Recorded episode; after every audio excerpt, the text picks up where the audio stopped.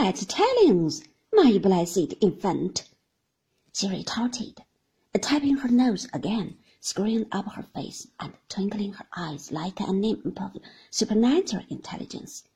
Never you mind. You'd like to know whether I stop her hair from falling off, or dye it, or touch up her complexion, or improve her eyebrows, wouldn't you? And so you shall, my darling, when I tell you.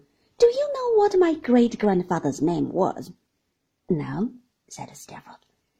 It was Walker, my sweet pet, replied Miss Mowcher, and he came of a long line of Walkers, and that I inherit all the Walking estate from.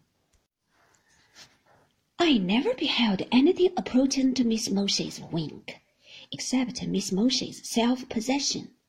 She had a wonderful way, too, when listening to what was said to her, or when waiting for an answer to what she had said herself, of posing with her head cunningly on one side, and one eye turned up like a magpie's.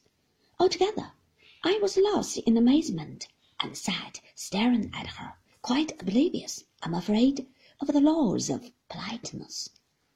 She had by this time drawn the chair to her side, and was busily engaged in producing from the bag, plunging in her short arm to the shoulder at every dive, a number of small bottles, sponges, combs, brushes, bits of flannel, like pairs of curling irons, and other instruments, which stumbled in a heap upon the chair.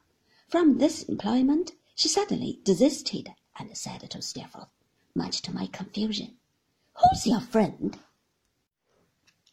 Mr. Copperfield, said Steerforth. He wants to know you. Well, then, he shall.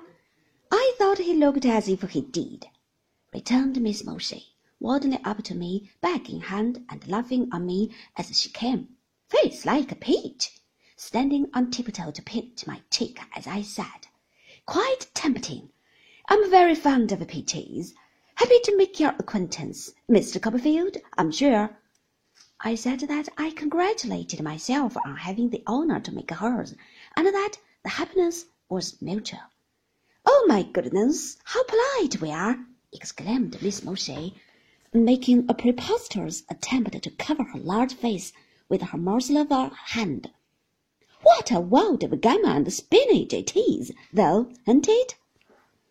This was addressed confidentially to both of us, as the morsel of a hand came away from the face and buried itself, arm and all, in the bag again. What do you mean, Miss Mowcher? Said Steerforth. Ha, ha, ha! What a refreshing set of hamburgers we are, uh, to be sure, aren't we, my sweet child? replied that a woman, feeling in the bag with her head on one side and her eye in the air. Look here, taking something out. Scraps of the Russian prince's nails. A prince Alphabet turned topsy-turvy. I call him, for his name's got all the letters in it. Higgledy-piggledy.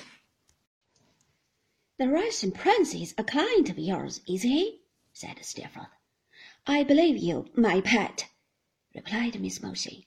I keep his nails in order for him twice a week, fingers and toes.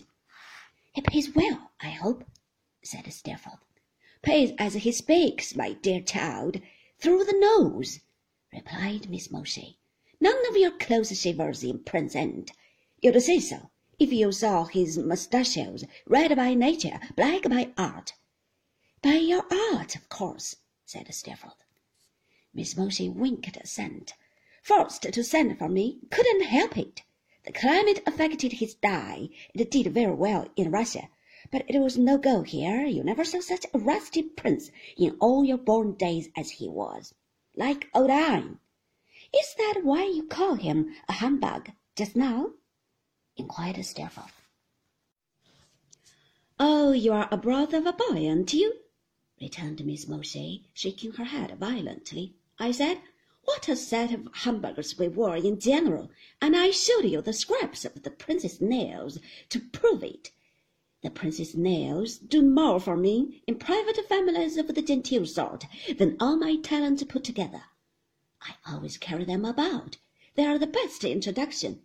If Miss Mowcher cuts the princess' nails, she must be all right. I give them away to the young ladies. They put them in albums, I believe. Ha, ha, ha! Upon my life, the whole social system, as the men call it when they make speeches in Parliament, is a system of princess' nails, said this list of women, trying to fold her short arms and nodding her large head. Steerforth laughed heartily, and I laughed too. Miss Mowcher continuing all the time to shake her head, which was very much on one side, and to look into the air with one eye, and to wink with the other. Well, well, she said, smiting her small knees and rising. This is not business. Come, Steerforth, let's explore the polar regions and have it over.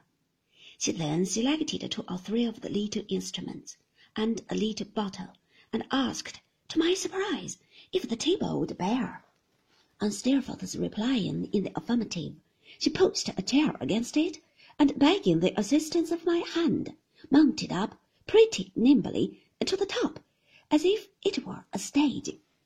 If either of you saw my ankles, she said, when she was safely elevated, say so, and I go home and destroy myself. I did not, said Steerforth. I did not, said I. Well, then, cried Miss Mowcher, I'll consent to leave. Now, ducky, ducky, ducky, come to Mrs. Bond and be killed.